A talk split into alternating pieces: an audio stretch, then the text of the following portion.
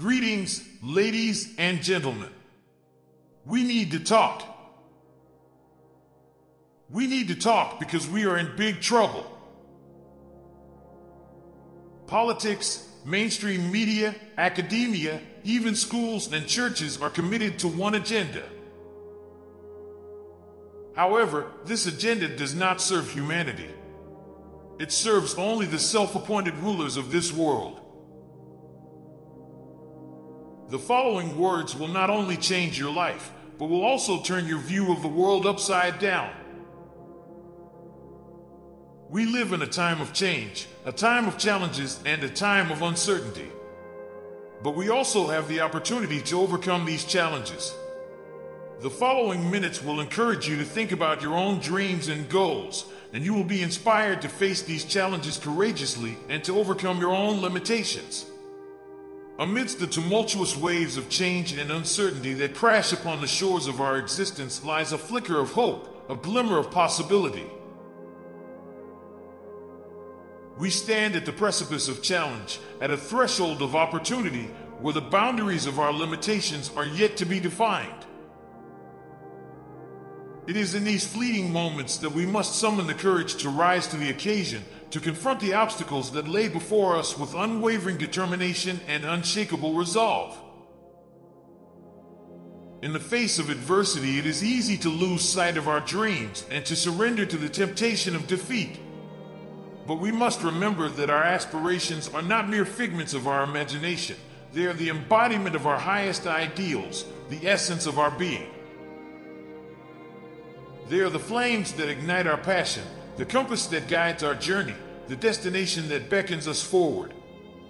To give up, to relinquish our dreams, is to deny ourselves the very essence of our existence.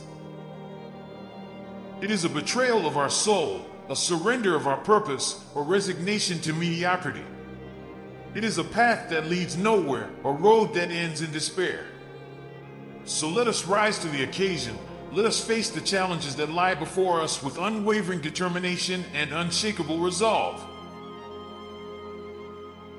Let us overcome our limitations. Let us shatter the barriers that confine us. Let us reach for the stars.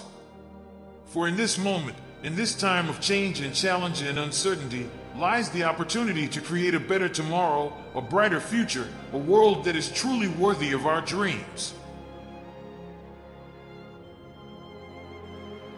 Let me tell you a story. It is the story of a little boy whose life was changed forever by a dream. I was about six years old and had just woken up in my bed. I looked at the ceiling, frozen. I couldn't remember the dream that had just burned up into intangibility, but the conclusion of the realization that had just detonated inside me began to fan out before me like a never ending kaleidoscope. I became clearly aware I exist. I live. I have awakened on the world stage. In a moment of profound realization, I was struck with the certainty that I am alive. I am present, an active participant in the grand performance that unfolds before us all. I am a player on the world stage, my role intricately intertwined with the lives of those around me. As I tread the boards of existence, I am conscious of the fleeting nature of my time here. Like an actor in a play, I know that at some point the final curtain will fall and I will step off stage, leaving behind the script of my life. It is then that I will face the ultimate mystery, the question that has haunted us since the dawn of time what lies beyond the veil of death? I will meet, if such an entity exists, the Master Chief Commander, the star architect of the multiverse himself. And my journey will continue on and on and on. I'm alive and it's never going to end. No matter what I do, I'm never going to get out of this. If every single muscle in my entire body hadn't been cramped to the max, I would have shit myself on the spot.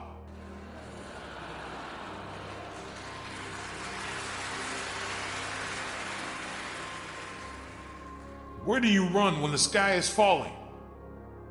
Naked fear shot through all my synapses at faster than light speed. like a bullet in a pinball machine, and a thousand new questions flashed up with every touch of the slingshots.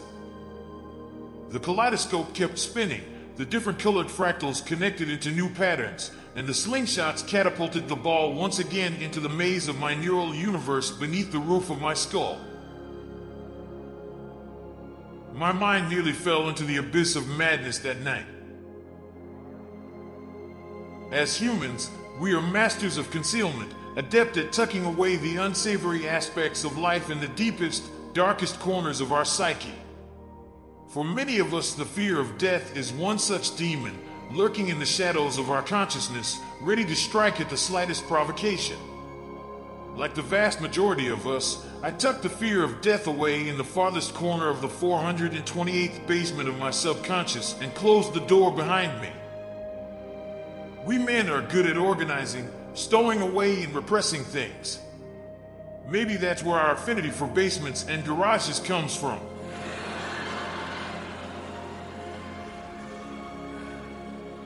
Women are quite different. They're not big on garages, basements, and boxes. They always want to unpack the boxes tucked away in the back, talk about them, and rummage through our psyche like they do with their handbags every day.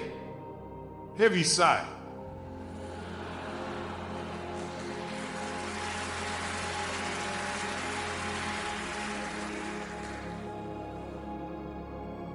In good times, we don't think about death. I forgot the box. I forgot the cellar. I tasted the sweetness of my first kiss, enjoyed the frothy bitterness of my first sip of beer, basked in the warmth of my first paycheck, and rejoiced in the pride of having found my first job and apartment. But from time to time, dark clouds creep in front of the sun, and just when we least expect it, we find ourselves in churches, cemeteries, and graves, and that damn box from the 428th basement finds you. And I remembered my dream, the pinball machine, the thousand and one questions, and that no matter what I tried in my life, I would never escape it. We were all thrown on the stage of life, and we are all scared by this show. Have you ever questioned the nature of reality? Have you ever questioned the reality of being? Why we are so afraid of death? What awaits us on the other side?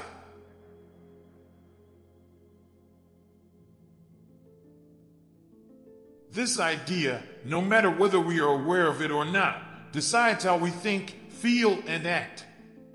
It is the guideline according to which we align our entire existence. The power of love is actually the power of fear. There is nothing we fear more than not satisfying God and being rejected by Him. Why?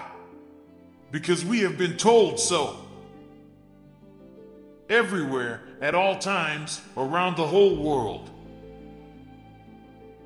The history of power is as old as humanity. The history of mankind is the history of rulers and the ruled. And when the people of the earth rose up against their kings and tyrants, there were sent messengers to tell them, Do not obey us, obey God, this is His law and the people feared God. It was no longer in their hands to free themselves from their oppressors. God alone had the right to judge and to provide justice. The people believed the most blatant lie in the history of the world, and the nation submitted and obeyed for thousands of years. We are to turn the other cheek, believe, trust, and endure in silence. God will judge. Why am I talking about religion now? Because it was the first and biggest lie of them all.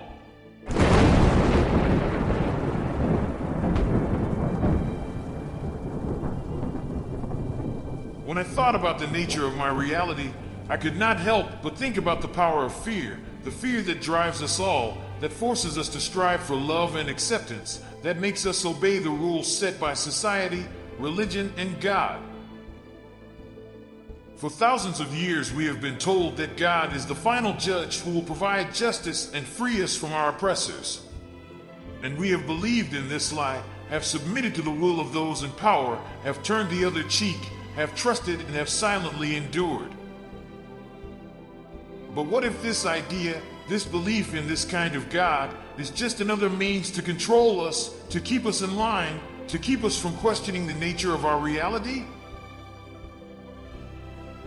As I look back on my dream, the pinball machine, and the thousand and one questions, I realized that no matter what I did in my life, I could never truly escape the fear that drives me.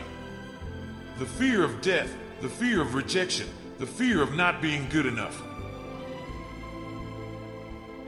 All the problems we have today were implanted through religions and have been part of our identity, culture, perception, and understanding of the world and our place in it for thousands of years.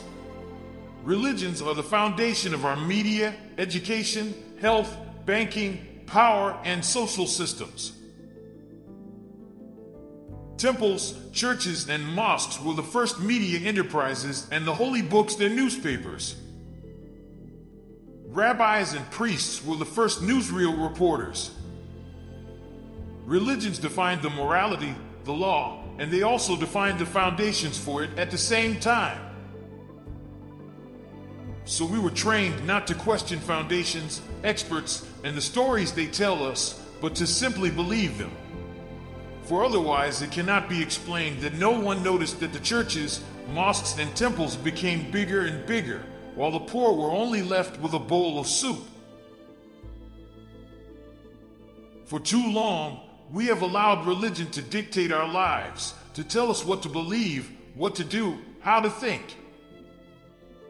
We have turned to religion to solve the very problems it created, and yet we continue to cling to our faith, to our beliefs, to our traditions, as if they were the only things that would give our lives meaning and purpose. But what if we were to question the very foundations of our faith? If we were to question the dogmas and teachings that have been handed down to us for millennia? What if we were to embrace our doubts, our fears, our uncertainties, and use them as a tool to break free from the constraints of religion? Are we really looking for the truth about love and life? Or are we just greedy for something to feed our insatiable ego? This is the question we need to ask ourselves when we think about our deepest longings. For many of us, simply being loved is not enough. We long to be loved in a very specific way. We demand that our partners or loved ones fulfill our every whim and desire, and we get angry when our expectations are not met. But is this really love, or is it just a form of selfish consumption?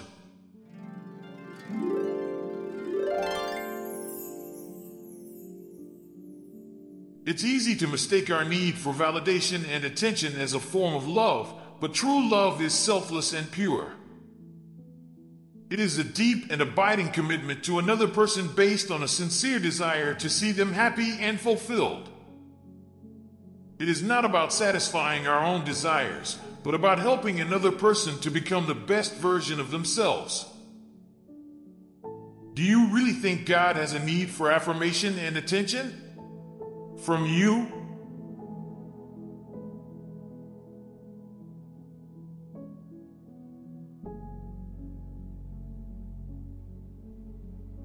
I think the story is quite different, and we have been lied to and deceived all along. We are allowed and encouraged to search, and we are allowed to ask questions.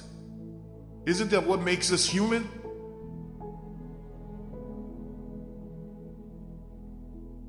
Truth is a bitter pill to swallow, yet it's what we all need to do. We've been tricked into thinking that one side is better than the other that one political ideology is the key to salvation. But the reality is that we've been duped by a corrupt system, a system that is designed to deceive us and keep us in a state of perpetual submission. We've been reduced to mere straw, trampled on by the knights that run this world. And the worst part?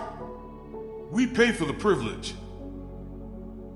We pay for this crime which is sold to us as a privilege with our money, our freedom, our fear, our blood, and our lives.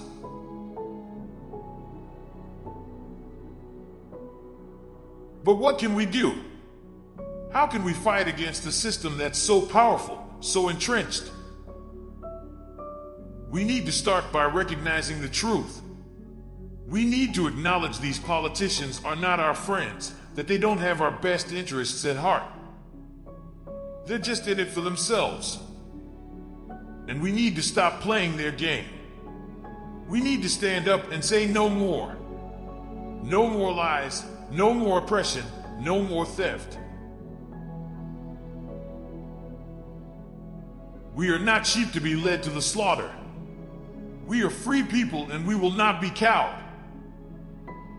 It's time to tear down the walls that divide us, to stop the infighting and start working together. We need to unite as a people, as a nation, as a world.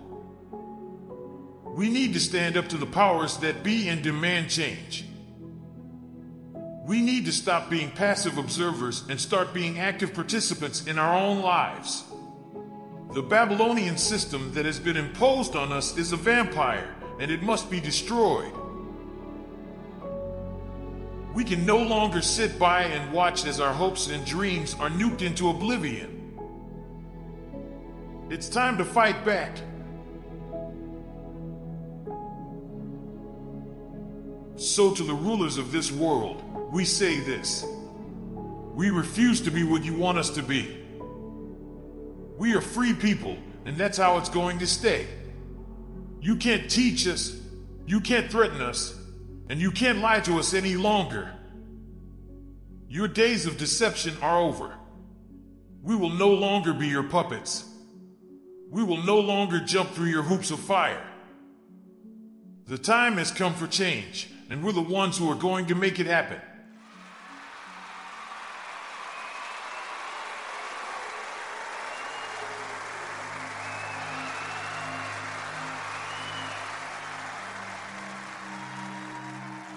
Hope is the gentle breeze that whispers in our ear when we feel lost and alone, reminding us that we are not forgotten. It is the spark that ignites the soul and fuels the spirit, urging us to press on when the road ahead is rugged and steep. It is the lighthouse that stands tall against the storm, offering a glimmer of hope in the midst of chaos and despair. In the depths of the darkest night, Hope is the faint flicker of light that draws us in and gives us a reason to keep moving forward. It is the promise of a new dawn, the assurance that no matter how dark the night may be, the sun will rise again. It is the beacon of light that shows us the way when we are lost, the hand that guides us through the maze of uncertainty. Hope is the ember that ignites the fire of change, the catalyst that transforms the impossible into the possible. It is the seed that sprouts into new beginnings, the ray of light that pierces through the darkest of clouds. With hope, we can move mountains and conquer our fears. We can rise above the obstacles that stand in our way and emerge victorious. Let us never give up, because with hope's strength, everything is possible. Let us be the light that shines in the darkness and the beacon that guides others through the storm. Let us light up the darkness with the fire of confidence and watch the world around us be transformed. Light up the darkness. We are the agents of transformation, the harbingers of change.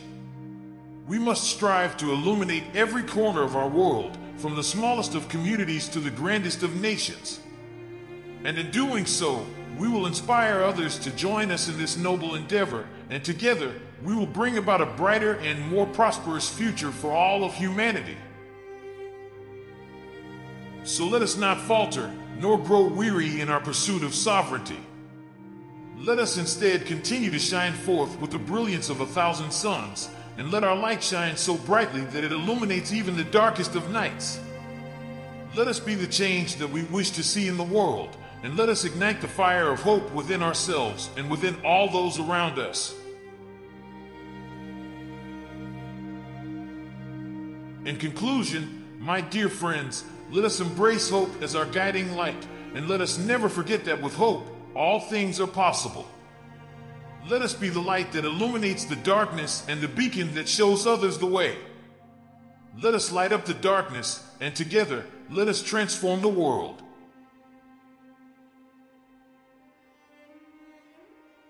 I wish you a good day, a good life, full of strength and confidence.